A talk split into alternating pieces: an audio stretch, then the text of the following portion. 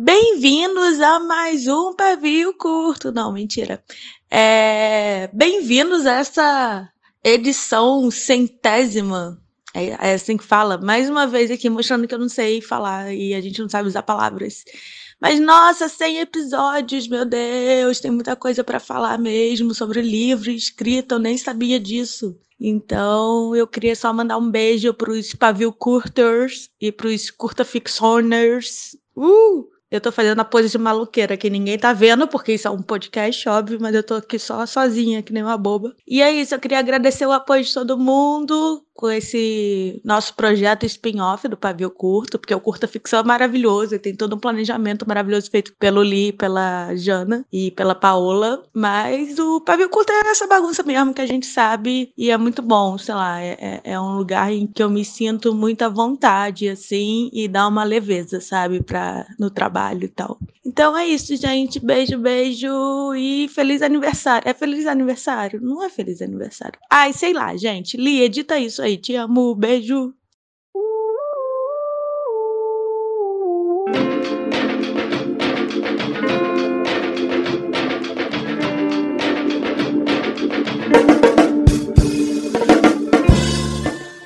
Começa agora mais um episódio do Curta Ficção, o podcast de escrita que cabe no seu tempo. Eu sou o Thiago Lee. Eu sou a Jana Bianchi. Eu sou o Rodrigo Assis Mesquita. E eu sou a Paola Siviero. Quem acabou de ouvir aí o, os, os hosts do episódio de hoje, né? Deve ter tomado uma, uma pequena surpresa aí de estamos os que, quatro que, juntos que aqui. Ano é hoje? que ano é hoje? E estamos aqui no episódio número 100 do Curta Ficção. Uh, editor, põe as palminhas aí. e, bom, esse episódio aqui a gente tirou ele para poder fazer meio que uma, uma retrospectiva, né? Uma, uma lembrança aí de tudo que a gente passou em. Já são acho que três anos e meio de, de, de podcast. Eu achava que era dois anos e pouco, mas os meninos aqui me, me relembraram que já vai fazer quase quatro anos, né? quase quatro anos aí de podcast. E assim, a gente fala 100 episódios do Curta. É, lembrando que tem os episódios especiais, os eventos, hum. o pavio curto, entre ficções, né? Sem só os nossos numerados aqui, né? Então eu queria até começar aqui o episódio, então, falando um pouco de da gente, como é que a gente começou o curta, né? Enfim, com eu, a Jana e, e o Rodrigo, né? O que, é que vocês se, se relembram aqui, agora quase quatro anos depois, né? do começo aí do, do, do, curta, como é que a gente estava lá em 2016 com, com relação à escrita, ao mercado literário, ao, ao, cenário da literatura fantástica brasileira, até as nossas vidas, enfim, um pouco disso. Vamos é, tentar bater um papo um pouco mais descontraído aí para ver se a gente consegue relembrar aí esses, esses tempos aí no, nos, de 100 episódios. Boa. Na verdade, em off, o Rodrigo já jogou a... onde tudo começou, o pacotão literário. O velho pacotão verdade, literário. Verdade, verdade. Que começou. Eu não, eu não, sei dizer quanto tempo foi antes do curta, na verdade. Bom, a gente não sabia nem dizer uhum. nem quando que tinha nascido o curta, né? Mas uhum. não foi uhum. muito antes, né? É, acho que, acho que teve até um tempo em que teve o pacotão e o curta, mas aí o pacotão acabou Sim. logo depois. Inclusive, a gente, a gente até é, tentou voltar com o pacotão, mas não, não rolou até hoje. Mas. É. Sabe aquela promessa que você tem para sempre, assim, mas que nunca, nunca volta? Mas é aquela promessa que você vai viver com ela, pronto. É a volta é, do pacotão literário. Na volta a gente compra. na volta o pacotão volta. Eu acho que o pacotão até que durou aí um ano, hein? Se bobear, a gente se inspirou lá Sim. no Humble Bundle. Você lembra que Sim. tinha. Você pagasse tanto, ia tendo um, um, um, a mais, até o. Acho que o valor máximo lá, a partir de um certo valor, tinha de prêmios, né? Eu lembro que eu cheguei a escrever conto personalizado. Sim, verdade, eu também. É, eu acho uhum. que a uhum. Karen Álvares também. Sim. Teve um pessoal é aí que participou. É. O, o, engraçado é que o curta foi, tipo, porque o, o pacotão, ele era algumas edições, assim, de tempos em tempos, que eu não vou lembrar qual, qual era a periodicidade, mas a gente teve a ideia de fazer o, o, o podcast pra continuar produzindo conteúdo entre os episódios, lembra? Eu não sei nem quem que. Acho que foi o Lee, né, que veio com a proposta, não foi? Tipo, ah, se a gente gravar um podcast pra. meio no esquema do Writing Excuses, mais curtinho, né? Coitados, a gente se iludia que a gente ia conseguir gravar um podcast em 20 minutos. Uhum. Lembra que era a primeira, a primeira meta? Lembro. Agora a média é os 50 minutos. É, agora a média é 50. Sempre menos de uma hora, vai. Uhum. Que ainda é relativamente curto. Mas uhum. a gente teve essa ideia pra, tipo, preencher o espaço uhum. entre o pacotão, né? Uhum. E uma coisa que eu pensei um dia desses, falando sobre o pacotão, é que naquela época a gente recebia, a gente até recebia assim bastante texto, mas era. A gente tinha, às vezes tinha que ficar caçando texto. Sim. Ah, se fosse fazer o pacotão hoje em dia, a quantidade de, de texto bom que tem hoje no, no, no mercado é, é muito uhum. maior do que quatro anos atrás. Assim, eu pelo menos tenho essa percepção. Não sei sim. se é uma percepção errada minha. Eu acho que é uma conjunção de duas coisas. Eu acho que sim, tem muito mais coisa, e aí, assim, até que estatisticamente falando, tem mais coisas boas também. Mas tem uma outra questão que eu acho que é bem importante, é que a gente conhece mais gente e mais grupos produzindo literatura, né? Aí eu acho que essas duas coisas meio que aconteceram juntos. Tipo, não tô dizendo que a gente simplesmente ignorava uma grande produção relevante que existia, mas acho que isso meio que também ajuda, sabe? Ter, a gente ter conhecido mais gente, até por causa do curta, né? É, que, é que eu acho que também uma limitação que o pacotão tinha é que o, o texto lá, o conto, o livro, tinha que estar tá pronto já e, Sim, e é, com capa e diagramado. É, a gente não fazia. Eu não me lembro, pelo menos, que a gente ter feito nada do tipo editar, né? A gente fazia uma avaliação e às vezes convidava algum autor, né? Sim, para participar. Uhum. Eu acho que essa época, mais ou menos, acho que 2016, não sei se exatamente nessa. Nos meses, nesses mesmos meses, né? Mas é naquela, nessa época que a gente já tinha se conhecido da, desde o o CAF, né? Que era o Clube uhum, de Atores de uhum. Fantasia, que acho que a gente já contou em algum outro episódio aqui no, no Acho curta, que foi no, da volta né? do... Na volta da Flip. Da Flip, da Flip, é. isso. Que a gente até conheceu, pelo menos, uh, eu conheci a Paola por lá também. Eu lembro uhum. até que a gente fez até um churrasco aqui em casa, não foi? Sim, foi. sim, é. verdade. Nossa, que foi quando você descobriu a emoção de alho. Isso, essa é, é, eu ia falar da emoção de alho da, da Janaína. Meu Deus, marcou. Vou ter que colocar pra vocês aqui o link que eu fiz um fio no Twitter explicando como faz. Um link pra, pra baixar a emoção de alho. Isso. É o merchan já do, da emoção de alho da, da Janaína. Isso, é. Fala pessoal, tudo bem? Aqui é o Eric Novello. E aí? Caramba, 100 episódios. Cresceu rápido esse menino, hein? Outro dia eu tava aí engatinhando de fralda e agora o curta ficção é uma referência para vários autores, referência para vários autores independentes que buscam se profissionalizar, que estão estudando, se empenhando em entender melhor o nosso mercado. Muito legal mesmo. Parabéns a toda a equipe. Foi muito bacana ver o, o projeto nascendo, ver o empenho de vocês. Parabéns por tudo que vocês já conquistaram até agora. E parabéns também aos ouvintes que estão aí buscando conteúdo de qualidade, entendendo que escrever é coisa séria mesmo quando não é. Valeu, parabéns, até os próximos 100. Ai, mano. E Paulo, o que, que você estava fazendo em, eu... no fim de 2016? Cara, eu tava até olhando meus e-mails aqui. Além de eu ter renovado meu pacote Office aqui, aparentemente. eu também vi que eu estava super empolgada para publicar, recebendo o, o original de uma antologia que eu tinha passado, que mal sabia eu, paguei os livros, depois tomei calote da editora. Então estava fazendo isso final de 2016. E aí eu vi aqui que dia 3 de janeiro de 2017 foi o dia que eu mandei meu manuscrito para Dame Blanche, do, do, Alto da Maga Josefa. Então era.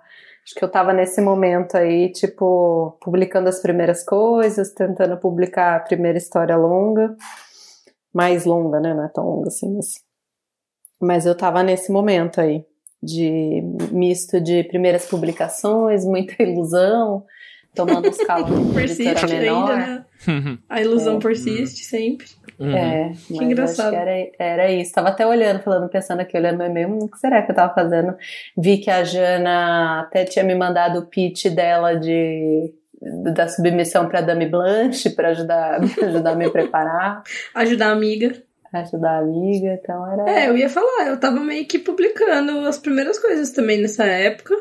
E também uma coisa que eu comecei fazendo nessa época foi, que foi tudo meio junto, é, eu comecei a ir em evento também. E foi quando a gente meio que começou a se conhecer, né, pessoalmente.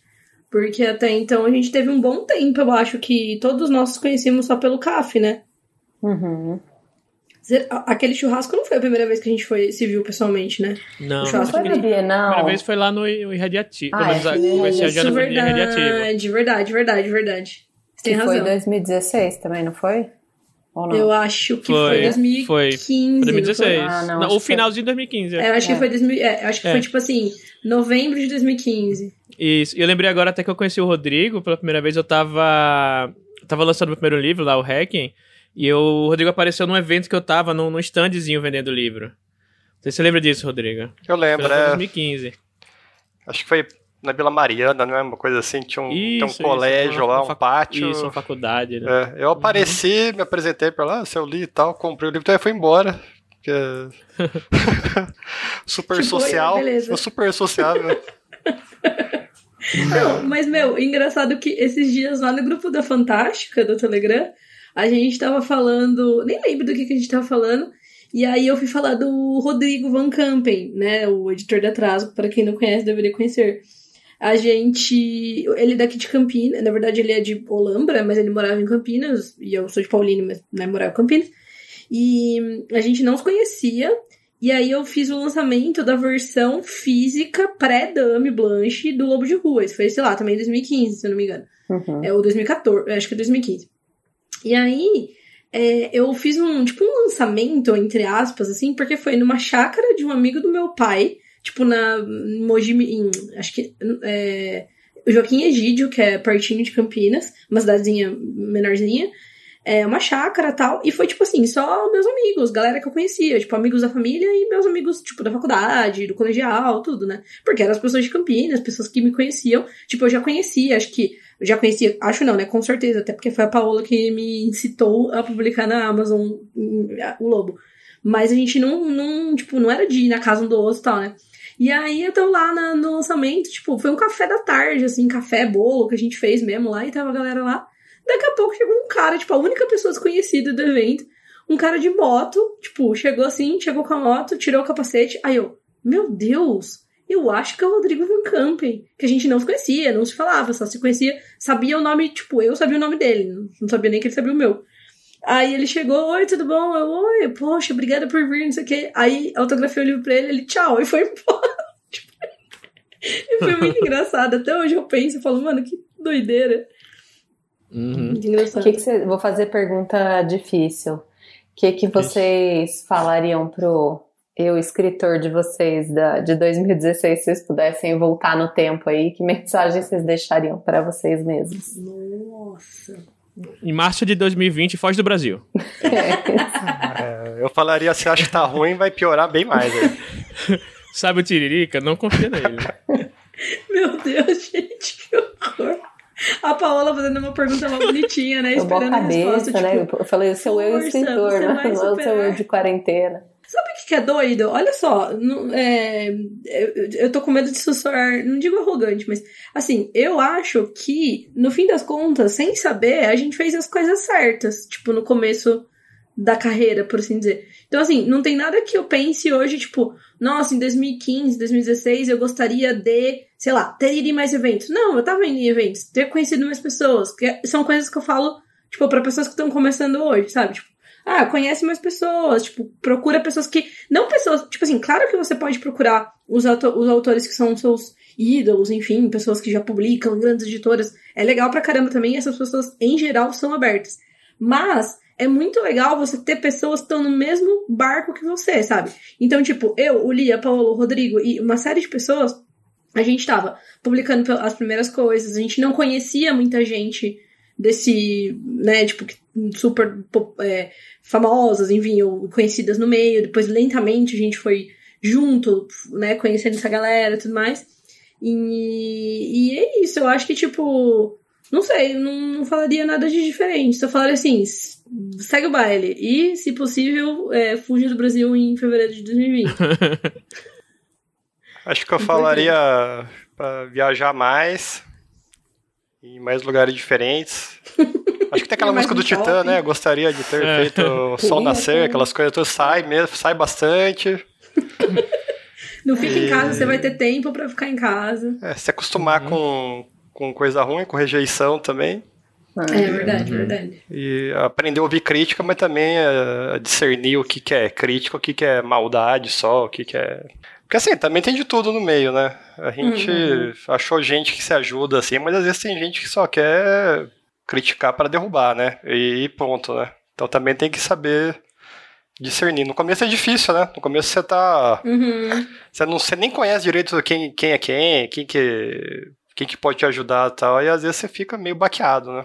Uhum, é verdade. É, sempre que eu faço uma leitura crítica, assim, de um autor ou de uma autora que eu vejo que tá começando, é o primeiro texto, assim, e que, enfim, se o texto precisa de muita mudança, né, eu vou, obviamente, apontar várias mudanças. Eu tento, ao máximo, tipo, colocar... Eu tenho até um textinho meio padrão, mas que eu tento deixar ele mais customizado possível para não parecer muito padrão. Mas tipo... agora todo mundo já sabe. É droga. Vou cortar essa parte. Não, mas, mas eu sempre, eu sempre, eu sempre tento falar tipo, olha, tipo, se quiser conversar uma meia horinha no Skype, alguma coisa assim, tipo, tudo que eu tô colocando aqui não é pessoal, enfim, Uhum. nem é uma tipo, não é um, um julga, não é um julgamento de valor do tipo tá ruim ou bom, é do tipo é, como É, eu coloco? Ah, de acordo com, né? é, de acordo com, a, com, a, com as minhas experiências, e eu coloco tudo isso no, no, no- Antes de contratar, eu já coloco, tem um textinho pronto que fala, olha, o que eu, o que eu analiso é XYZ, e, tipo, de acordo com os pontos que eu analiso, tá, eu acho que, que com isso aqui, eu não coloco, tipo, ah, vai ficar melhor. Eu falo, ah, vai ficar mais... Vai melhorar o arco do personagem, ou vai melhorar alguma coisa assim, vai dar mais substância, sabe? Eu tento colocar alguma coisa Uhum. pra não, não ficar muito ou bom ou ruim, sabe? Que eu acho que não, não, não, não agrega muita coisa Não isso. agrega. Isso, e, e muita gente tem, tem me falado, tipo, ah, tipo, eu acho que a pessoa vai, vai, tipo, vai achar muito ruim, vai falar, nossa, destruiu meu texto, nunca mais vou escrever nada na vida. Mas eu tenho feedback, recebido feedbacks, feedbacks do meu feedback, legal, tipo, poxa, é, eu vi que eu vou ter que mudar, tipo, 50% do meu livro todo, mas eu vi que vai ficar muito melhor, sabe? Eu acho que, que esse tipo de coisa é interessante. Sim.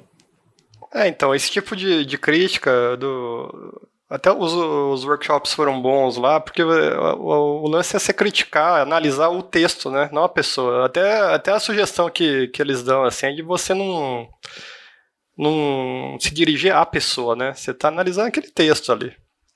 A, a pessoa, você, às vezes você nem conhece, né? Você, você, você faz trabalho, trabalho crítico para o outro, alguma coisa assim, às vezes você nem sabe quem é a pessoa, mas você está analisando o texto, né?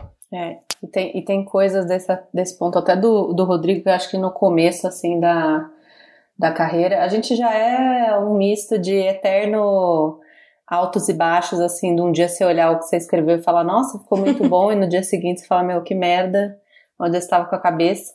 E, e cara, e, e ao longo, né, depois de alguns anos aí, e eu vejo muito isso com, com o, o Alto da Maga Josefa, é engraçado, porque às vezes tem partes preferidas de algumas pessoas que outras pessoas falam, pô, não gostei dessa parte, ficou forçada, Uhum. sabe? É, então, às vezes é isso, você pegar uma crítica solta é, pode te dar muita insegurança para de repente você não abrir o texto. Eu acho que tem que sim, né, tomar aqueles cuidados, mas eu, eu vejo assim, eu acho que eu deixei de publicar muita coisa, assim, por, Uhum. por muita insegurança. Assim, eu tenho muita coisa na gaveta que talvez eu pudesse ter jogado em algum lugar e, enfim, construindo em cima disso. Acho que não pode ser totalmente cru, ou, né? Uhum. Você, você, sei lá, queimar o nome ali por, né? Por uma coisa que realmente tá muito ruim, mas outras que você, pô, algumas pessoas gostaram, algumas pessoas criticaram alguma, alguma Uhum. coisa, mas, né, você ficou meio na dúvida, talvez realmente tenha oportunidade para filtrar um pouco mais do que, que é seu estilo, do que, que é uma opção Uhum. que você fez e não, assim, um erro que você cometeu, uma falha no arco.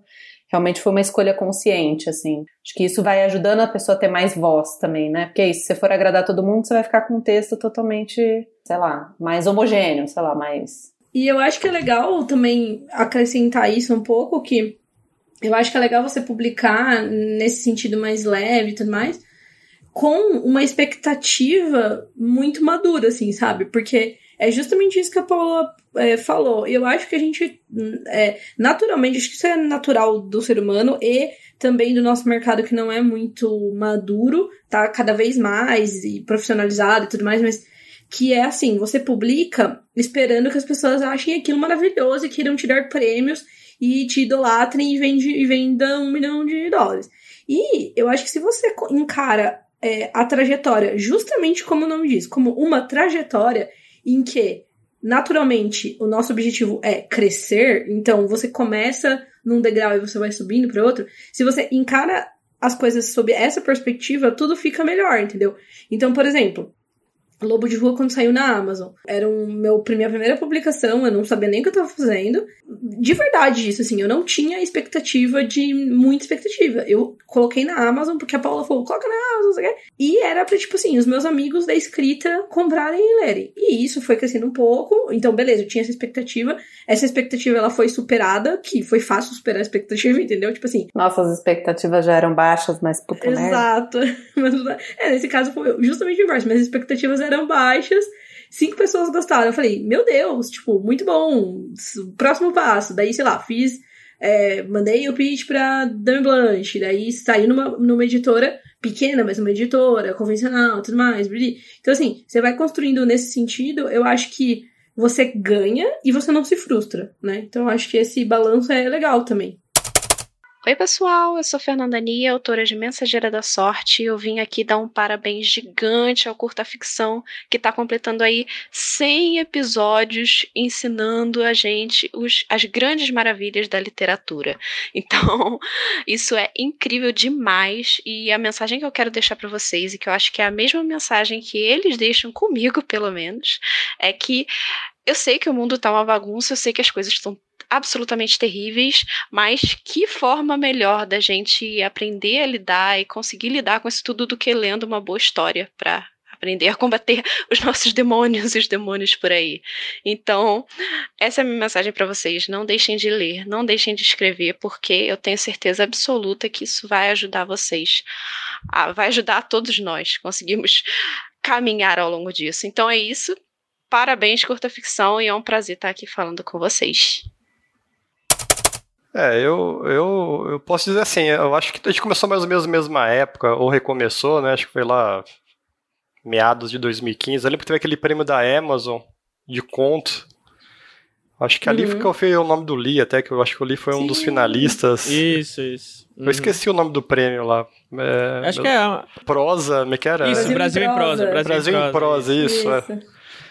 Aí eu vi o nome do Lee lá, eu, nessa mesma época eu vi o livro da Janaína, eu achava que era de uma editora profissional, tá? Essa história acho que eu até contei, eu não sei se eu contei no Curta Ficção mesmo lá, aí mandei e-mail para ela, aí eu acabei Oi, comprando a versão física.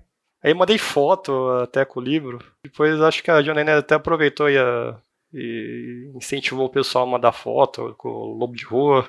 É, assim, nessa fase inicial da minha volta à escrita, assim, eu vou dizer que a ignorância até que foi, foi boa, assim, porque eu nunca produzi tão furiosamente quanto da metade de 2015 até mais ou menos metade de 2016, que eu escrevi coisa pra caramba, né? Quando você também não tem muito, muito parâmetro, assim, nem nada, você não tem trava nenhuma também. Eu, eu também lancei várias coisas até no Wattpad, não, eu não esperava muita coisa de nada, assim. Uhum. Eu fiquei até surpreso quando o pessoal gostou do Brasil Cyberpunk é, e outras coisas lá. Tem um, tem um conto que até, até acho legal o que eu escrevi, assim, mas eu relendo hoje o Tecnomago, por exemplo, eu não, já não acho grande coisa, sabe? E muita gente elogiava e tal. O, o que eu tive de experiência boa e ruim de, ao mesmo tempo é que esse, alguns tipos de crítica, assim, bem negativas, assim, que me deixaram meio para baixo eu acho que poderia ter publicado mais coisas, tem coisa que eu acabei tirando e, e de publicação, mas é, tô pensando em voltar. Mas por outro lado, me levou a estudar. Né? Eu, eu lembrei agora que eu fiz um monte de curso no Lit Reactor em 2016. Sim, é eu tinha esquecido é. desse nome. Nossa, é, então, é o Lit Reactor continua até hoje, muito bom o Lit Reactor. Eu fiz curso. É, acho que a Janela fez também o curso com o Fábio Barreto. Sim, o Conte. Ah, a Paula também fez. É, com, com o Eric Novello também, uma época ele, Sim, ele abriu uma vez só, né? Não sei se ele fez mais curso. Uhum. Uma oficina, né? Uma oficina, é. isso, por, por uhum. e-mail. Uhum. Foi muito legal, é. É, então, a gente fez o curso do Daniel Lameira, lá da Vida do Livro. Uhum. É, então, assim, eu, eu tentei compensar a minha, minha insegurança que bateu depois estudando pra caramba, né? Daí a aí, gente aprende mais é. e fala, meu Deus, aí trava tudo. é, então, é, eu, eu consegui depois é, entrar na Clarion West, vai Paradise lá, mas eu fiquei depois dos workshops um ano sem escrever nada, assim, porque tudo, aí, tudo que eu acho que eu, qualquer palavra que eu colocava no papel eu achava que era um lixo. Mesmo com uma palavra isolada, já era um lixo. Contextualmente, um lixo. Não, já não tá batendo com esse papel, essa palavra aqui. e, assim, cada um tem a sua experiência, né? O, teve colega que continua escrevendo normalmente, assim, mas eu lembro que tem instrutor que falava, falava pra gente assim que você se tornava geralmente um crítico melhor, né? Para analisar um texto e depois se alcançava como escritor. Uhum.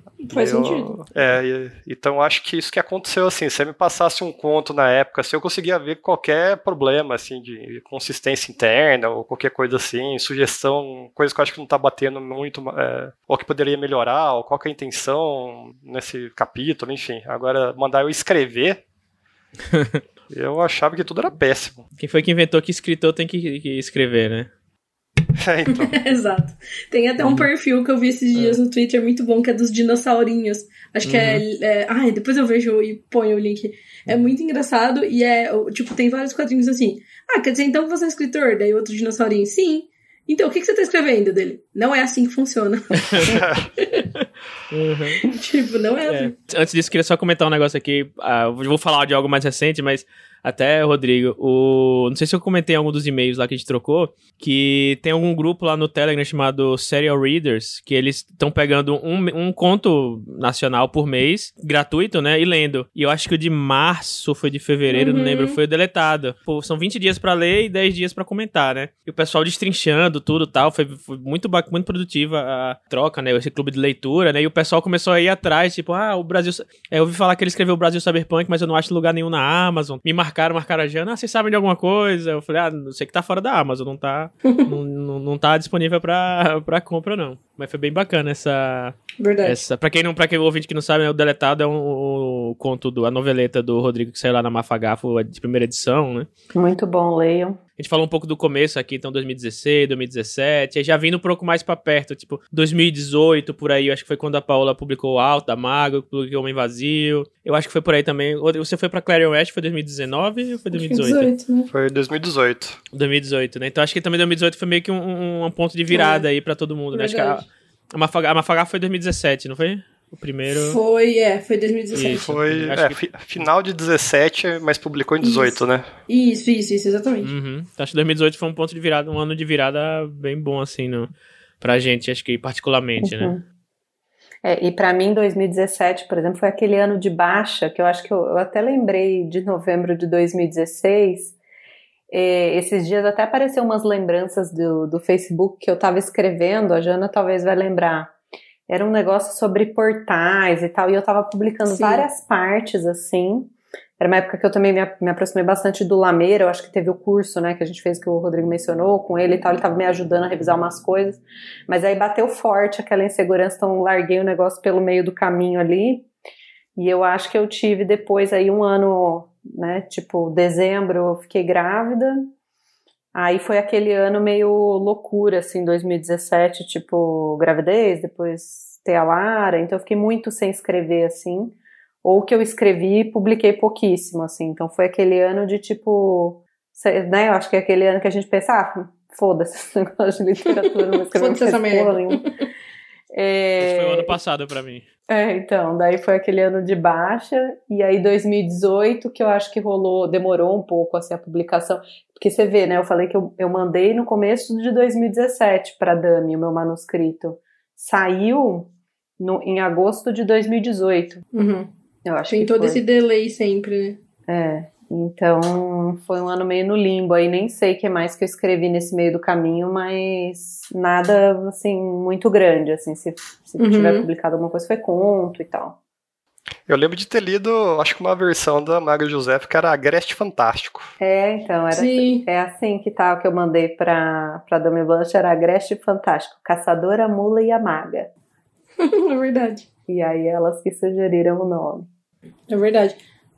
É, eu acho que esse ano foi. É, vai, a gente tava falando de 2015, 2018, agora 2020, então é meio que quase um ponto médio, né? Desse, desse período todo. E eu acho que é legal falar um pouco disso também, não só pelo, pelo que aconteceu, mas para justamente para mostrar como esse, como esse meio é devagar, né?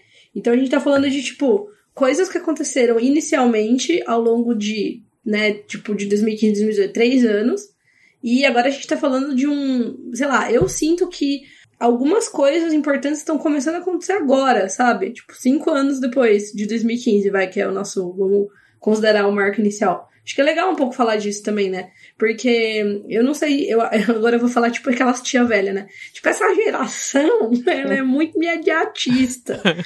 e, não, tô brincando, mas assim, é brincadeira, brincadeira, mas é sério. E eu me incluo, obviamente, nesse, nessa geração. Não tô falando geração dos jovens apenas. Mas a gente tem um pouco desse, desse, dessa coisa muito. Terminei meu livro agora, vou mandar pra editora agora. Tem, não é assim, né? Então, tipo, acho que é legal falar disso um pouco também, né? Não sei. É, eu acho que quando você entra no, no, mundo literário, assim, você tem que ter dimensão de que demora pra caramba, né? O, o, deletado aí, a versão original dele, ele era em inglês do Muito The History bom, Crawler. Eu escrevi, é, eu escrevi, na verdade, ao longo de, é, ao longo de 2016. Revisei ele umas 70 vezes, assim, acho que foi o único quando que eu marquei as revisões, 77, tá? 78. Aí fui mandando, até hoje nenhuma revista anglófona quis comprar o Consul, mas aí saiu em português na Mafagafo, Sim. revisado de novo, porque daí eu tive que adaptar para o formato seriado da, da, do primeiro volume, né? O Lee foi o, o editor lá. Então, quer dizer, então, então demorou dois anos por uma primeira versão publicada e já vão aí é, já quase quatro anos, quatro anos mais ou menos da, da versão original, né? Uhum. Então, às vezes você faz um negócio que. Um livro, então, esse tempo aí que demorou da, da, da Paola aí, acho que é um tempo até rápido. Aí tem. Às vezes demora quatro anos pro livro sair na a, a venda mesmo, todo o processo, comprar e tudo mais. Não, mas eu, eu acho que eu tava escrevendo, tipo, 2014 ou 15 e saiu 2018, assim, então. É que a gente realmente, né, cara, se a gente não for um pouco ansioso, não é não é o padrão também, né? Acho que a gente escreve, aí a gente tem aqueles momentos de odeio, amo meu texto, edições você não aguenta mais ver na frente, vai passando o tempo e depois quando você acha, ah, acabei, na verdade você, você acabou fase 1. Ainda vem toda a parte aí de, né, de enviar, achar alguém, depois mais edição, você não aguenta mais olhar para aquele texto, ainda tem mais coisas para editar, mas é, é longo mesmo.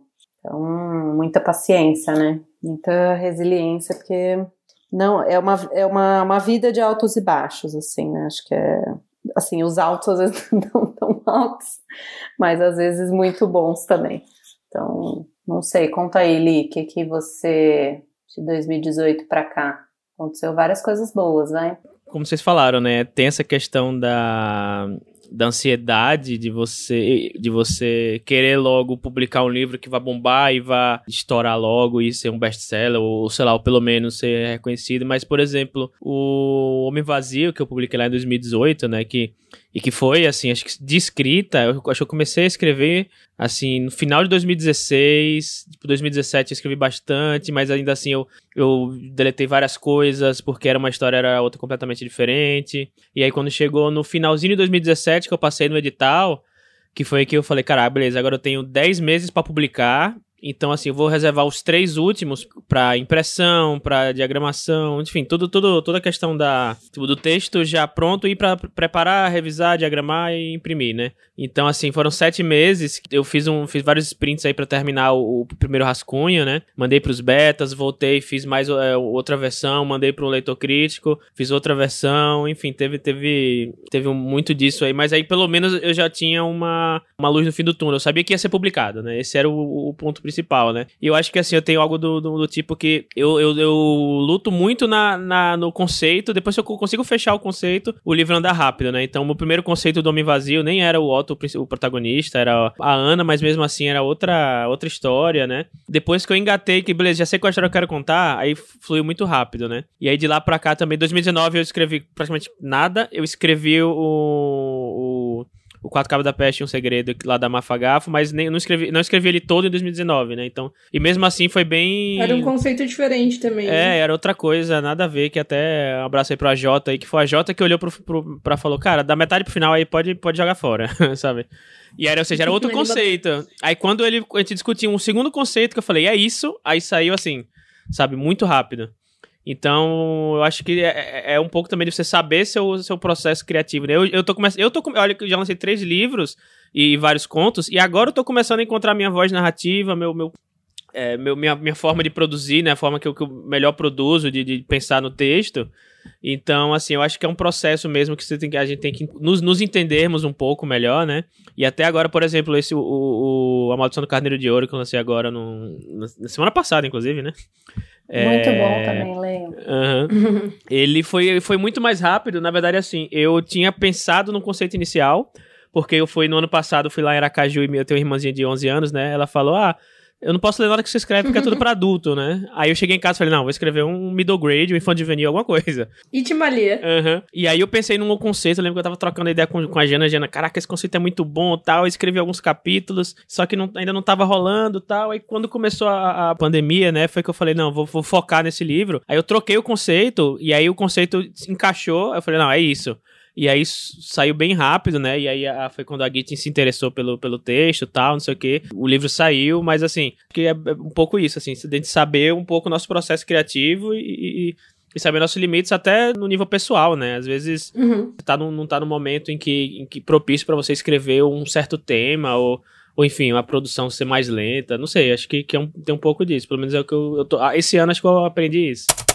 Fala pessoal, tudo bom? Que é o Felipe Castilho, e eu tô aqui para parabenizar o Curta Ficção. Quatro anos de episódios e episódio 100, cara. Quatro anos de existência, 100 episódios. Já é muito mais do que muita editora dura. Já é muito tempo dentro de todo o rebuliço do mercado editorial.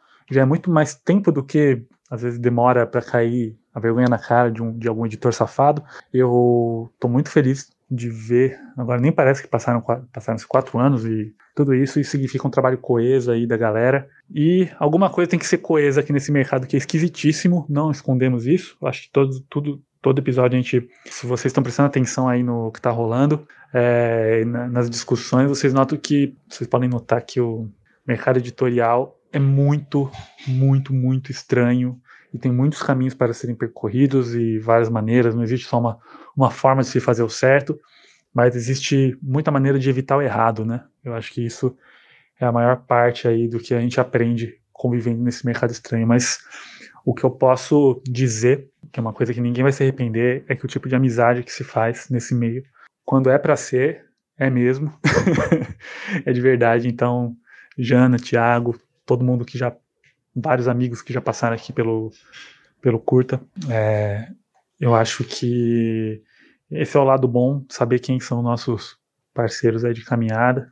E, e é isso, gente. Vamos se manter coeso, manter. Não vamos tentar o caminho fácil das coisas, sabe? O, o caminho fácil demais, aquele que. o caminho do Sif, sabe? Eu acho que o, o, lance vamos ser, vamos ser pé no chão, se manter unido e discutindo e apontando os erros mesmo, porque é assim que a gente cria um mercado novo, sabe? Não é passando aí um verniz na, no método velho, nessa passação de pano do caramba que existe por aí. É, eu acho que é com fôlego novo que a gente faz. E, e, sabe, pessoas que estão há muito tempo podem ter um fôlego novo. Podem desapegar aí de alguns dogmas, estigmas, vamos abraçar o mundo como ele é, né? Porque dizem aí de lacração e que, nossa, politicamente correto, calma lá, meu velho, você tá só afim, você tá só com medo de perder o teu, teu lugarzinho e de enxergar o mundo como ele é mesmo, que o mundo é diverso, cara, fazer o quê? Você vai brigar contra isso? Você quer que todo mundo seja igual você? Eu tô falando, parece que diretamente com uma pessoa, né, que coisa. Não, eu tô aqui para parabenizar mesmo vocês. Valeu aí pelos quatro anos, valeu pelos 100 episódios. Tamo junto. Venham mais quatro, oito, dezesseis. E é só até aí que eu sei contar, porque eu sou escritor e escritor não sabe fazer conta. Deixa eu tomar a mediação aqui por um instante, porque, como a gente falou de, de Homem, de, homem Vazio, de Deletado, é, Story Crawler, eu queria, já meio que direcionando a gente para a última parte, assim, do nosso super planejado podcast, episódio que a gente planejou é, um minuto antes de começar. Não, tô brincando, que era ser essa conversa mais informal. Mas eu queria falar um pouco do que estamos fazendo agora, porque esses dias, por coincidência, eu tava falando pro Rodrigo que o History Crawler, quando ele escreveu a versão em inglês e a gente leu, aquilo plantou em mim, e eu sei que no li também, é, uma sementinha de, cara, um dia eu quero escrever em inglês. A Little Seed. A Little Seed, é. E aí eu acho que é legal falar isso agora, porque nesse momento a gente tá vendo bastante gente escrever em inglês também. É, nesse meio tempo teve a Strange Horizons, né, que fez aquela chamada só para brasileiros e tudo mais. Mas eu acho legal, porque daí a gente já podia falar um pouco mais sobre o que tá rolando agora, tipo, no, no mercado, assim. O que que a gente fez parte, faz parte, obviamente, desse mercado. As coisas boas aconteceram pra gente, mas coisas legais aconteceram num todo. E eu acho que a gente tá num momento bem. Assim, é difícil falar. É um momento chave, vai ser um, também uma virada de. Uma virada, né, de, de, de coisa e tal. É muito difícil de saber antes, assim, mas coisas diferentes estão acontecendo e mais coisas. E, obviamente, não, não só relacionadas a, a escrever em inglês, né? Mas mais revistas estão surgindo, mais gente está publicando coisa legal em, em, editoras legais ou fazendo projetos independentes, né? Editora surgindo também, né? Editora surgindo, exatamente. É, eu acho que, não sei, eventos surgindo, né? A gente tá na semana que antecede a. gravando, né? Vocês vão ver esse episódio depois. Mas a gente tá na semana que antecede a FutureCon, que é né, uma com a gente acabou de fazer o Relampeio, que foi um festival super legal. Então acho que é legal, né? Acho que meio que a gente. Sei lá, talvez daí no episódio 200. O episódio 200 vai ser de quanto tempo daqui, hein? A gente tá lançando dois por mês. Sem, daqui sem. Daqui. daqui 200 semanas. 100 semanas. Não, é. daqui a 200 semanas, né? Semana sim, semana não. 100 ah, episódios, é. 200, 200 semanas. semanas. Que é uns 4 anos. Caraca, 4 anos. É, olha que legal. E vai ser tipo. E aí eu acho que talvez assim, a gente olhe para esse ano, né? É, quer dizer, esse ano especificamente ele é um ano bem zoado. Em memória, né? Exatamente. em memória. Eu espero que a gente olhe e fale, caralho, foi o pior ano, porque assim, se piorar. se piorar, fodeu. Não, não, não fala se piorar, que a gente não pode afirmar essas coisas muito assim, né? É. Vamos, vamos, só é, deixar é verdade, assim, é 2020. A gente é passou, a gente tá passando por ele, assim. É, mas, mas é isso, né? 2020 é bizarro de coisas ruins, mas também, né, acho que tem muitas coisas boas, assim, para todo mundo aqui, né? Então, então vai ser aquele ano, tipo, ódio de muita coisa, péssima saúde mental, mas ao mesmo tempo coisas legais acontecendo, assim, do ponto de vista da escrita. Acho que cada um pode comentar um pouquinho também. Conta aí, Jana, vai. Você já estava falando da sua sementinha aí. É, não, assim, o que eu tô fazendo agora é. Sei lá, tô escrevendo menos do que eu gostaria, mas ao mesmo tempo tô escrevendo mais do que eu tava escrevendo, assim, há pouco tempo atrás, ano passado, talvez. Então, sei lá, eu diria que eu estou num processo de, de escrita, né? De, de ascensão, assim. E eu comecei, esse ano eu escrevi mais em inglês do que em português. É, o resultado fruto é bem difícil de enxergar, porque eu publiquei mais em português do que em inglês. Os contos que eu escrevi em português, eles foram. Um deles foi, o outro vai ser publicado, porque foi é, mitologia, né, que me convidou e tudo mais. Mas eu tô escrevendo bastante em inglês.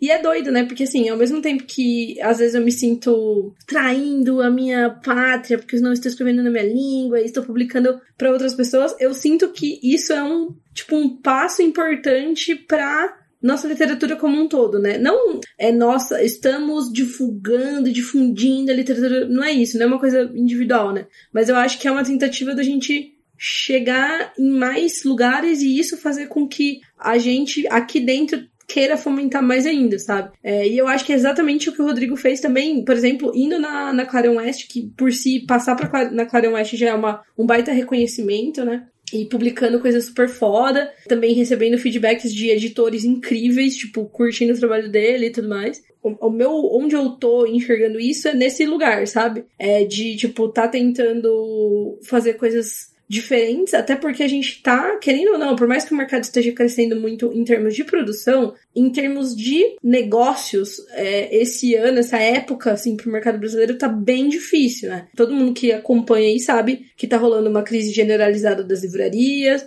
as editoras também estão com bastante problema, é, e isso obviamente faz com que elas estejam menos dispostas, grandes editoras, né, a investir em, em, em autores novos. A gente tá vendo bastante gente publicando coisas legais independente em editoras menores, porque isso meio que é mais fácil para essas editoras e tudo mais. Mas ao mesmo tempo, o mercado tá difícil. Então, assim, tô vendo essas poss novas possibilidades em escrever em inglês e, e vendo a galera também curtindo essa, essa onda, sabe? Então é mais ou menos isso que eu tô enxergando. Eu, eu tô vendo, é engraçado você falar disso, Jana, porque eu acho que, de uma certa forma, né, toda, toda, toda essa crise, né, todo esse momento abriu é, coisas diferentes, ou, sei lá, frentes diferentes, assim, de, de oportunidades, então eu concordo que eu acho que, né, além de de você ter mais pessoas escrevendo aí pro, pro mercado anglófono. Acho que né, esse mercado também está cada vez mais aberto para receber vozes mais, mais diversas. É, uhum. e eu acho que toda a questão do, da crise, do dólar, do, do problema editorial também está fazendo com que as grandes editoras se abram mais é, para os autores daqui. Então, né, por mais que eu, eu, concordo, né, que a questão de, de mercado, assim, não tá boa, nem sei como é que tá a venda de livro e tal, no geral, né, e consumo, uhum. enfim, porque as pessoas também estão ficando mais em casa, então não sei muito como é que tá, mas eu vejo que, apesar das editoras terem, eu acho que cancelado muitas coisas, né, ou postergado muitos lançamentos, eu vejo também um movimento de é, até desses autores independentes, por exemplo. Ai, o, o Juan, nunca sei falar o nome dele, é Juan Julian? Juan, Juan Julian. É. é. Ele, ele, hoje mesmo eu vi ele, ele fazendo um tweet é. que, tipo, gente, é Juan Julian. São, apesar dos ser dois J's, é pra... Eu fico assim, eu falo Juan Julian ou Juan Julian. Mas beleza, Juan é, Julian. No caso é um, um, um de jeitos do... É, ele, é, o Ruas também, né, que também tinha publicado independente, então eu acho que o mercado também está mais de olho, assim, eu acho que todo esse esse movimento é, de editoras indies e, e, publicação independente, de uma certa forma, agora ele está sendo, vamos dizer assim, notado pelo mercado tradicional também, até pela crise, né? Então, acho que isso também talvez traga boas oportunidades aí. A gente não tem que ter, sei lá, nenhuma espécie de vergonha nem nada de estar tá escrevendo em inglês e Sim. tentar publicar lá fora. Eu acho que se ser o inglês é, sei lá, é como se fosse o latim da época da. É, a língua franca. É, então, é o que todo mundo fala, ou teoricamente tem mais acesso, né? Deveria, uhum. Todo mundo fala assim, é a, é a língua comum, né? Dá mais visibilidade. Só você vê que eles estão relançando o Machado de Assis no exterior lá, em uhum, inglês, tá, com nova tradução, e, e, é um negócio que dá visibilidade. Eu acho que quanto mais a gente se mostrar aqui mesmo e lá fora, mais mercado você abre, mais possibilidade você abre. É só você pensar que quando, eu, quando a gente começou a escrever em 2015, eu fui ver ela e, comecei, a gente começou a escrever em inglês, ver inglês. Quem, quem de brasileiro já tinha escrito em inglês? Não tradução, né? Tipo Paulo Coelho, assim, mas uhum. quem tava buscando. Tinha, tinha alguns autores, mas eram poucos, mas já é o suficiente para pensar, pô, mas é possível, né? Se, se tem algum, é possível. Clarion West mesmo, e esses outros workshops, vai ao Paradise, é, você falou, pô, se tem brasileiro que já foi, dá para ir, né? Se tem pessoal que não é dos Estados Unidos ou Inglaterra, enfim, indo lá, você consegue ir também, você, é, é, possível ir. Eu acho que tá em crise, assim, mas eu acho que o mercado literário é sempre meio que em crise, né, sabe? Você, você começa... É, eu não me lembro de uma época que o pessoal falou, nossa, agora tá ótimo, gente, o escritor tá ganhando muito dinheiro, você nem escreveu ainda, o pessoal já quer. é, então estão demandando escritor, né? Falta é. escritor. É, a arte é, é, depende, né? Patronagem, alguma coisa assim. Então hum. é esse, esse, esquema de Kickstarter, de é, financiamento coletivo, tal. Se você for estudar mais para trás, assim, sempre foi isso aí, né? O, o grosso, assim. A editora tende a publicar é, alguma coisa best-seller, ou autor que vende, teoricamente vende mais, assim, mas o resto tem que ir buscar sozinho, ou com, criar uma rede de contato. Tava lendo, aproveitando aí a pandemia, né, para ler alguns alguns livros clássicos, assim, se eu for ler o Lilian Barreto, tem edição comentada lá pela Lilian Schwartz lá que conta como é que, que o Lilian Barreto fez, tá? Ele bancava do bolso dele lá para uhum para publicar o livro dele, pegava empréstimo de amigo, coisa assim. É, e é, é, recorrente isso aí.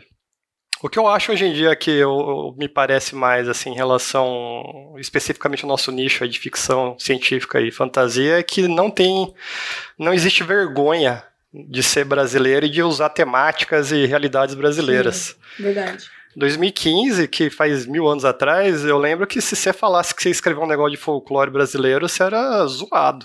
Sabe assim, uhum. é tipo assim, ah, eu tenho o sítio do pica-pau amarelo, né? que. Não, é, é, Tem algumas coisas culturais datadas, assim, sociais, mas é um, é, é um negócio de sucesso que mundo reconhece.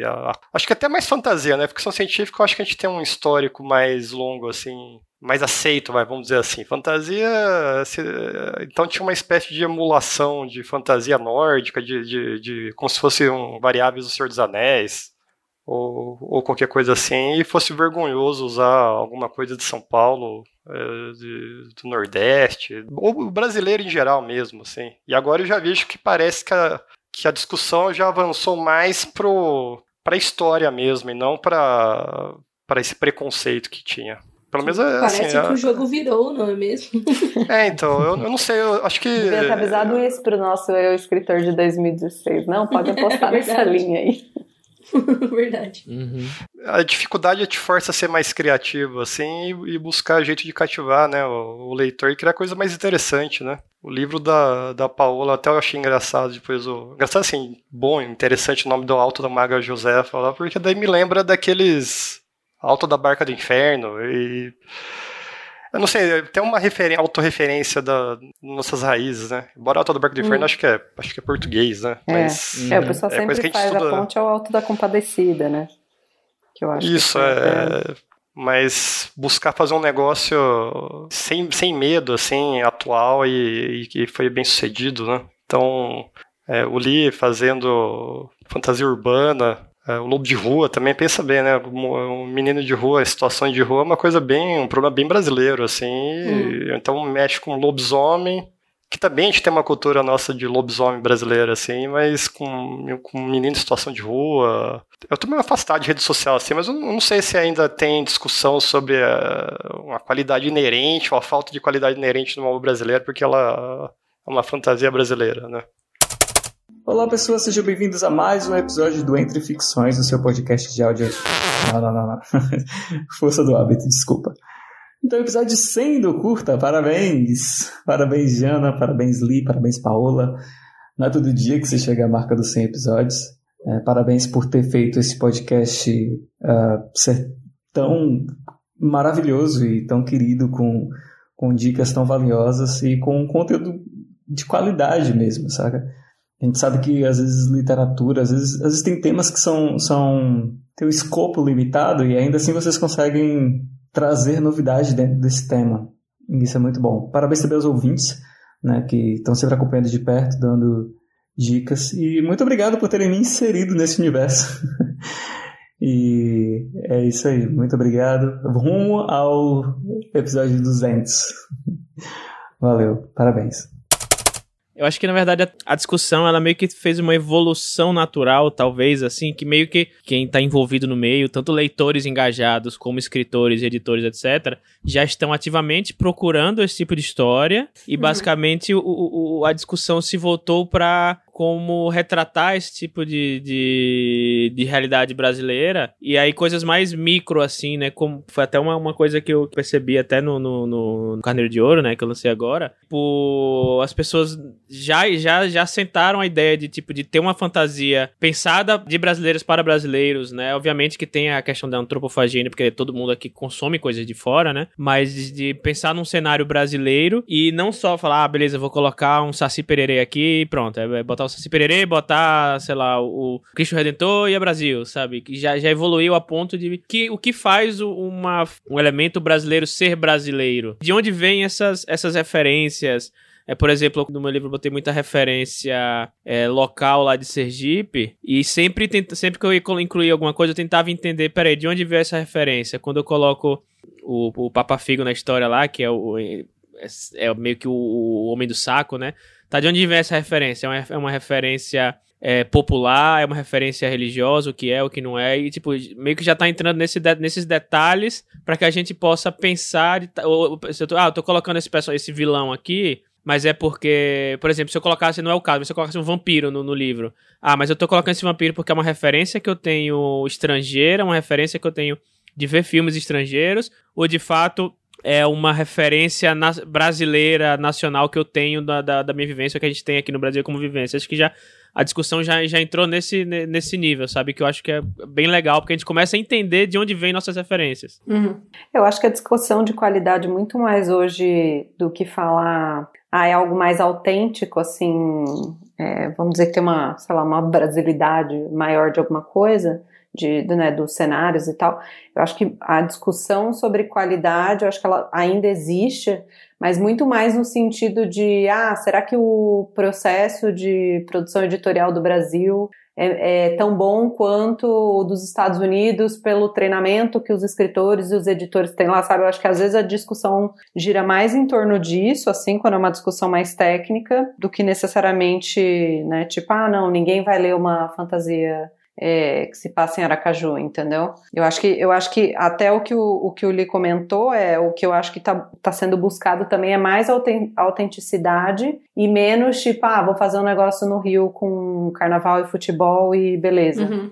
É, Brasil, entendeu? Mas realmente, tipo, retrata a realidade, assim, né? É, repetindo o que o Sérgio Mota falou um tempo, que eu acho que eu já falei em algum episódio aqui, que ele fala, ah, o conflito básico do tipo, tem estrangeiros invadindo minha terra, né, tem, tem estranhos uhum, invadindo minha uhum. terra, é um conflito muito pasteurizado, americanizado, né? O, o medo do outro, né? Ele falou. Aliens chegando. É, é, às vezes um, um, conflito brasileiro, se tipo alguma coisa, alguma coisa estranha chega na sua terra, você convida para tomar um cafezinho e um bolo e comer um bolo, sabe? é verdade. Tipo, foi uma, uma, um exemplo, enfim. É... Eu já invadi uma casa alheia e fui convidada para comer café e pão de queijo, então é verdade mesmo. Peraí, você tá falando sério ou você tá ironizando? Não, tô falando sério, foi Aí, sem tá... querer, eu invadi. Revelações. É, eu tava numa casa, abri um portão, fui, achei que era a cozinha da mesma casa e era de outra casa. Aí a mulher chegou e falou, ui, tudo bem? O que você tá fazendo na minha casa? Se fosse nos Estados Unidos, já, já vinha com, com a arma na sua é, cabeça. Nossa, era a minha propriedade. Um balaço é. já. Mas você não sabe se a sua história de cordialidade lá pra família que te recebeu do nada lá é uma história de terror. Nossa, lembra quando entrou aquela moça lá do nada, ficou com medo de um bolo pra ela lá? É só anedoticamente falando como não que necessariamente esse precisa ser o conflito, ou que esse tá errado e que não tá, mas é você entender de onde vem sua referência, tanto de, de da, das referências que você vai usar, seja de, de, criaturas fantásticas e do próprio conflito. Inclusive, a, a, primeira ideia do livro era alguma coisa sobre as criaturas estranhas que vêm invadindo a terra dos outros e, e eles tinham que se defender. Tem muito disso, obviamente, no Brasil, né? De tipo, se defender de criaturas estranhas invadindo nossa terra, né? Mas a forma como eu tava pensando era um pouco ainda dessa referência estrangeira que eu tava tentando me desprender. E aí, depois que eu entendi isso, foi que eu falei: opa, eu acho que eu já entendi qual conflito eu quero mostrar, sabe? A melhor forma. Uhum. Eu acho que essa, esse pelo menos é o que eu, eu queria dizer. vou ficar caladinho agora que eu falei demais. Isso é o que eu queria dizer, enfim. Não, é, eu concordo. Eu, eu, na verdade, eu ia só comentar um negócio que a gente falou dos conflitos, que eu vou, lembra, vou puxar aqui um episódio antigaço, em que a gente falou sobre 3% a série, e a gente comentou sobre isso, né? Sobre como os conflitos do 3% eram conflitos tão brasileiros, assim, tipo, e, e, e como isso refletia lá na gringa como algo novo, né? Como uma visão, não uma visão nova, acho que porque até lembro da da Líbia falando na da Líbia não, da Teresa falando na, no Relampeio como a visão do, da América Latina, ela não é uma visão nova, pelo contrário, é uma visão antiga e muito madura do mundo, assim, mas é um, uma coisa que não é abordada, que não foi abordada no entretenimento recente, entendeu? E isso para eles saltou como tipo, caramba, uma coisa diferente, tal. E aí, apesar de várias questões que a gente falou, até questões técnicas e tudo mais da, da série, a série foi tão bem recebida porque ela não é mais do mesmo, né? Então, acho que isso é, isso é legal. Discussões que eu vejo um pouco, assim, essa questão da, de diversidade, né? Tanto de, uhum. de, de, do, dos cenários, dos personagens e quem escreve também, para sair desse do, do, eixo, né? Que a maioria acaba sendo de São Paulo ou, ou Sudeste, enfim. Então, eu vejo discussão de.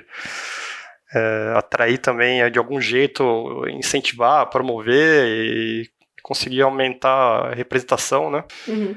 Tem uma, uma discussão também que aí eu já não sei opinar exatamente assim essa questão de escrever a sua própria realidade, mas como se, mas eu acho que é um que tem que ser bem pensado essa discussão, porque às vezes pode limitar. Uhum. É, por que, que, eu não posso escrever sobre alienígena? Sei lá, eu tenho que escrever sobre violência urbana Humanos. em São Paulo, sei lá, alguma coisa assim, né? Mas é, eu, uma, uma coisa que eu acho bom desse, desse momento que a gente está que tá internacionalizando, assim, é que a nossa realidade acaba sendo mostrada mais aspectos da nossa realidade para um público maior, porque tem coisas que quando você mostra para um colega estrangeiro, assim, dependendo do país que ele é, assim, ele, ele não acredita que, que é assim. Teve um, eu não lembro quem que foi agora, assim, que falou que, que no conto dele tinha um menino de rua e aí, em inglês, né, escreve em inglês tal. Daí um dos colegas lá do grupo de crítica, que era estrangeiro, lá falou que isso não existia. que a criança só tem pai, mãe e tal. Ou então, se for órfão, ela tá num, num abrigo, sendo cuidado pelo Estado. Tá? Hum. Então, é. E já, já cheguei até uns anos atrás crítica do tipo, ah, eu, eu achei inverossímil que aconteceu tal coisa, sendo que é só se abrir o jornal, tá acontecendo aqui, mas a, mas a uhum. cultura dominante, vamos dizer assim, às vezes na narrativa de, ficção, ela, ela, ela tem uns vícios, né, que você tende a repetir se você não Sim. pensar a respeito, que não necessariamente tem a ver com a nossa realidade, né? O Lee falou desse negócio aí do, da invasão, né? O Brasil não é um país que é, no cenário assim histórico internacional ele invadiu outros países, ele não é uma potência, né? não vou falar da Guerra do Paraguai, né? Mas assim, é, a Guerra do Paraguai ainda mas a gente é mais numa posição de. De boas, tá de boas. É, ou a gente foi colonizado, ou então a gente eh, tenta dominar. Então, se talvez fosse escrever uma história sobre é, invasão, a perspectiva não seria da gente, talvez, que ah, é um país que vai destruir os inimigos, não sei o que. Talvez fosse uma, uma perspectiva de resistência, né? É, o que é uma visão que, que depende do, do, de onde você está. É, ou, né? tem, ou tem uma colega que é de Hong Kong que ela escreve muita história sobre. muito conto sobre memória, é, apagamento de memória. Uhum. Aqui no Brasil a gente também tem muito disso, né? De tentativa de apagar a memória. Sim, principalmente né, do, da comunidade negra, comunidade não branca, né? Isso, eu, é, Machado de Assis, é, por uhum. exemplo, recentemente fizeram aquela. resgataram aquela foto, na verdade, né? Fizeram para resgatar que ele não era um autor branco, né? Porque quando, eu, quando eu, eu, eu tava no colégio, ele.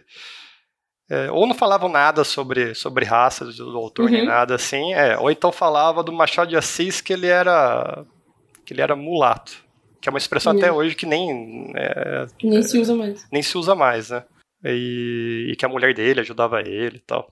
Então, assim, e tá tendo esse resgate. No outro dia eu vi o Alexandre Dumas, se eu não me engano, também às vezes o, mesmo tipo de, de coisa tem um significado diferente, dependendo de onde você vem, de onde você está, da história do seu país, da, da, sua vivência, isso aí mesmo, de apagamento de mulheres, de, de dos negros.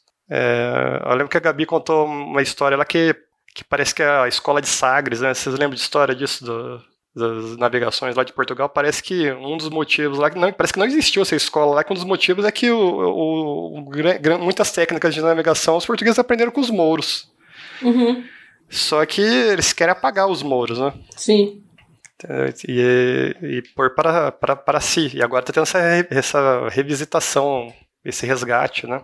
É, eu acho isso bem interessante. E quanto mais vai divulgando, mais as pessoas vão ficando é, em contato e mais vai, vai entrando na cultura. Eu, eu, acho interessante, por exemplo, que a gente tá. A gente não acha nada de ver o Thor ser um herói da Marvel. É, e eu fiquei tentando pensar alguma coisa similar no Brasil. Eu lembrei do Boteco dos Deuses, do, do, Carlos Ruas. Carlos Ruas, uhum. é. É muito bom. E, e, é muito bom, né? Sabe, tá lá deuses de diversas religiões, matrizes religiosas lá sentado, contando história. É, isso, isso eu acho que é um negócio bem, bem brasileiro, né? Às vezes uhum. a brasilidade não tá exatamente de você, ah, vou passar, fazer uma história que se passa no Brasil, mas a, pró a própria abordagem que você tem, o próprio enfoque que você dá, o, o tipo de coisa que você dá mais atenção já denota o seu olhar diferente, né? Que é um pouco o caso da Ordem Vermelha do Fê Castilho, por exemplo. Sim, né? verdade. Eu acho assim, uma coisa que eu concluí ao longo desses anos é que no começo você tem, você tem, você começa a comprar livro, faz um monte de curso e tal, tem o livro do Stephen King, é o Wonder Book, e aí tem lá o Show Don't Tell, um monte de coisa lá, mas depois, assim, eu acho resumindo assim tudo que não tem nenhum, eu não acho que tenha nenhum tema e nenhuma abordagem que seja interditada, sabe? Assim, você é o, o escritor, o artista, você escolhe o que você quer falar, a história que você quer contar do melhor jeito possível, né? E o que você tem é um, um leque de ferramentas, aí, de possibilidades, e que quanto mais você estudar e treinar, etc., mais você tem domínio, mas você que escolhe, né? O que, o que é mais pertinente para a sua, sua história. Fala pessoal, aqui é o AJ Oliveira, host do podcast Os Doze Trabalhos do Escritor. E quando eu cheguei, bem, era tudo mato, né? Só tinha, só tinha o, o gente que escreve, né? Com, com o Barreto e o Rob Gordon e tal. E aí um tempinho depois comecei a publicar o 12 Trabalhos, veio Curta Ficção, e acho que até hoje são os principais podcasts que as pessoas que escrevem escutam para falar sobre escrita criativa. E muita coisa mudou daquele tempo para cá, são quatro anos já, quatro, cinco anos é, produzindo podcast, né? E a gente vendo uma mudança significativa no cenário através disso. É, naquela época era muito mais difícil publicar, né? muita coisa era bastante obscura e acho que nós estamos fazendo um trabalho muito bacana para trazer essa informação para as pessoas e tornar o mercado da escrita mais cotidiano do que era antes, né? Quero dar os parabéns aqui para o Curta Ficção pelos 100 episódios. É, acho que mais do que merecido e talvez o melhor podcast atualmente de escrita do país. Então, meus parabéns aí, Jana, Paola ali e todos os ouvintes aí que escutam, permaneçam escutando, permaneçam contribuindo, permaneçam permitindo que esse projeto continue, porque eu gosto muito dele. Um abraço para todo mundo e falou!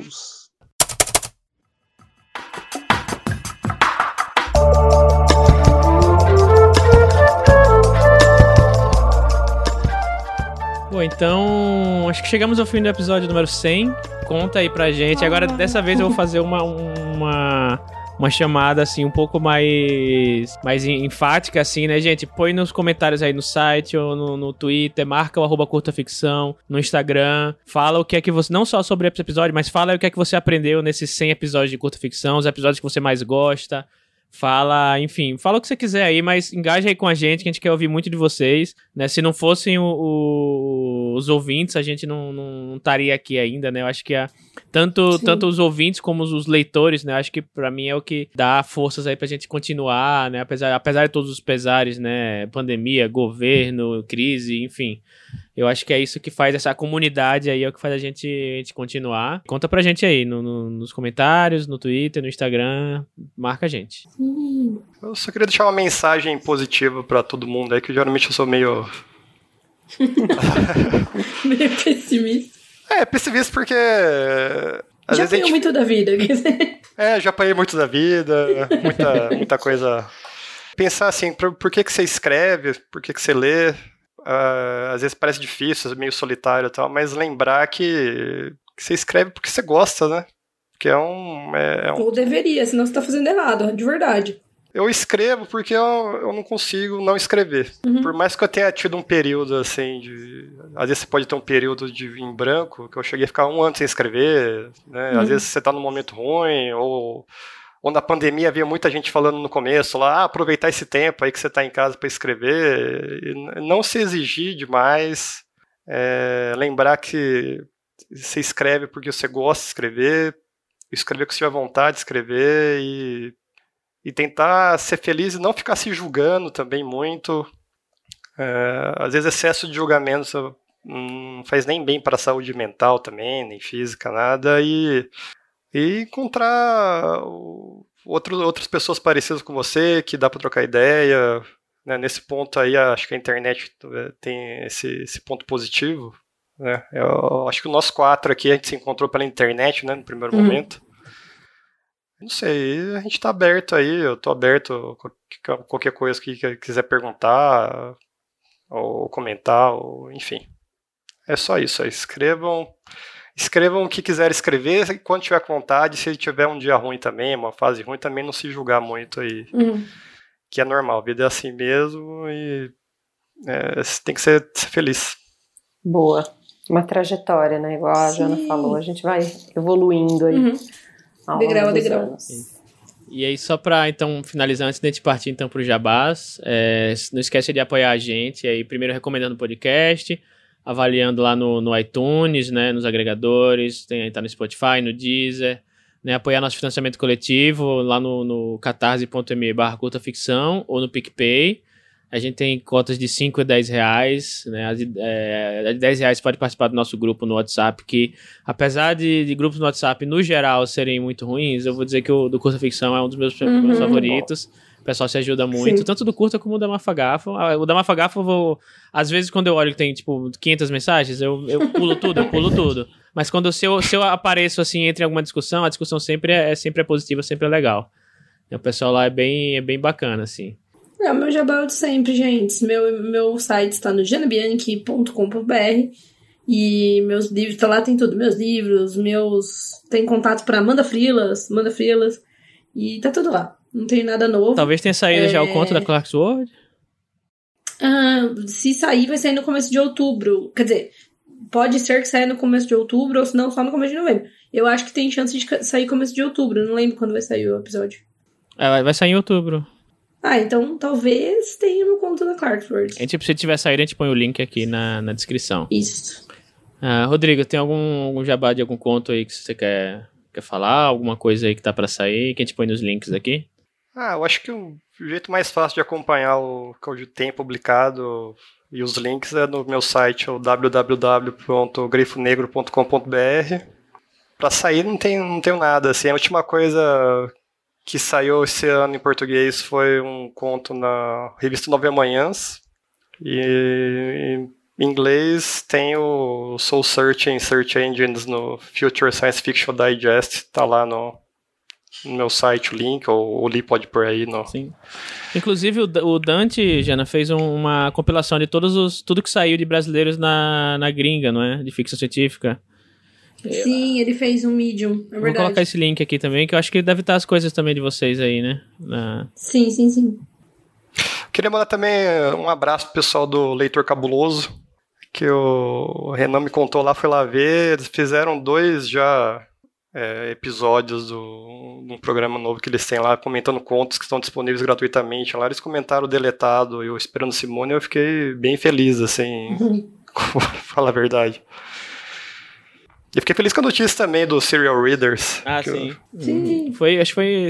É difícil achar que mais foi lá em, em, fevereiro, eu acho. Porque assim. Mas eu acho, Jana, que o, o Ícaro ele fez um no, no, blog dele. Será que ele colocou uma resenha? Que ele sempre põe, né? Talvez, talvez. Eu, eu te talvez. passo, Rodrigo. Vou, vale dar é, uma olhada. Eu vou procurar aqui, eu te passo. Porque o Ícaro ele é o, o, que criou esse grupo lá, esse grupo de leitura. E ele sempre faz uma resenha bem detalhada no, no blog dele. Eu, eu vou ver se ele tá fazendo dos contos também. Ele é bem, ele é bem bacana, assim, o, o trabalho que ele faz. Ah, beleza, meu. Eu fico sempre feliz aí de, uhum. de ver o pessoal lendo, comentando aí. E, bom, o meu, o meu livro novo, A Maldição do Carneiro de Ouro, também tá aí na. Vou deixar o link aqui na, embaixo. Bom, enquanto a gente tá gravando, né? Só tem uma semana de lançado, né? Já tem várias resenhas na, na Amazon. Uma coisa que eu fiquei muito, muito surpreso e, e achei bacana é que, assim, como ele é um livro, ele é a minha primeira tentativa de incursão aí no infanto juvenil, no middle grade, né? E eu falo sobre, sobre Aracaju, sobre minha terra. Olha, qual, qual que é a sinopse aí do livro, Li? Você falou do... Uma fantasia em que uma, uma garota, ela, ela está com uma, maldição, ela está com problemas em casa, problemas na escola, ela é uma pré-adolescente, tem 13 anos, e aí ela conhece a Cayena, né, o protagonista é a Bia, né, a Bia conhece a Cayena, que a Cayena ela é uma aprendiz de cata-lendas, né, uma catadora de lendas, e ela vai ajudar a Bia a se livrar dessa maldição, então por causa dessa maldição, várias criaturas estão indo atrás da Bia, né? Então tem desde a pisadeira que atrapalha o sono dela, tem o. Não vou dar muitos spoilers aqui também, mas tem o Homem do Saco, né? Que tá atrás dela também. E outras criaturas, elas começam a atrapalhar a vida dela, então a, a Cayena vai ajudar a Bia a se livrar dessa maldição e descobrir qual é a origem dela, né? Então, o objetivo delas é descobrir onde é que se originou essa maldição e aí, enfim, várias coisas acontecem. Então, é meio que um, um infanto juvenil aí, bem uma... muita gente fez referência a ela, Coração Vagalume, outros a Percy Jackson, enfim, acho que é um pouco de cada coisa aí. É, como sempre, é um trio, né? A Bia, a Cayena e o Douglas, que é o melhor amigo da, da Bia. Cada um com suas é, habilidades é, únicas aí, né? Vai, vão atrás da origem da, dessa maldição aí que, que atrapalha a vida dos três. Ah, legal, cara. Bom, então se ninguém tem, tem mais nada aqui, vou, vou, vou, fechar o episódio. Esse foi mais um episódio do Curta Ficção, podcast de escrita que cabe no seu tempo. Eu sou o Thiago Lee. Eu sou a Gina Bianchi. Eu sou o Rodrigo Assis Mesquita. Eu sou a Guilhaga. Eu sou Carol Vidal. Eu sou o Ícaro de Brito. Eu sou a Bárbara Moraes. Eu sou o Pacho Urbano. Oi, eu sou o de Toledo. Eu sou a Gi Alves. Eu fui Marvin Mota. Eu sou o Tom Borges. Eu sou a J. Oliveira. E eu sou a Paola Siviero. E a gente volta então para a próxima centena de episódios, no episódio 101 daqui a duas semanas. Tchau e um abraço a todo mundo. Tchau. Tchau. Tchau. Ainda é o mesmo tchau, hein? É, a gente ainda nunca aprendeu a, É fechar o verdade. episódio. E... A gente criou o tchau. É.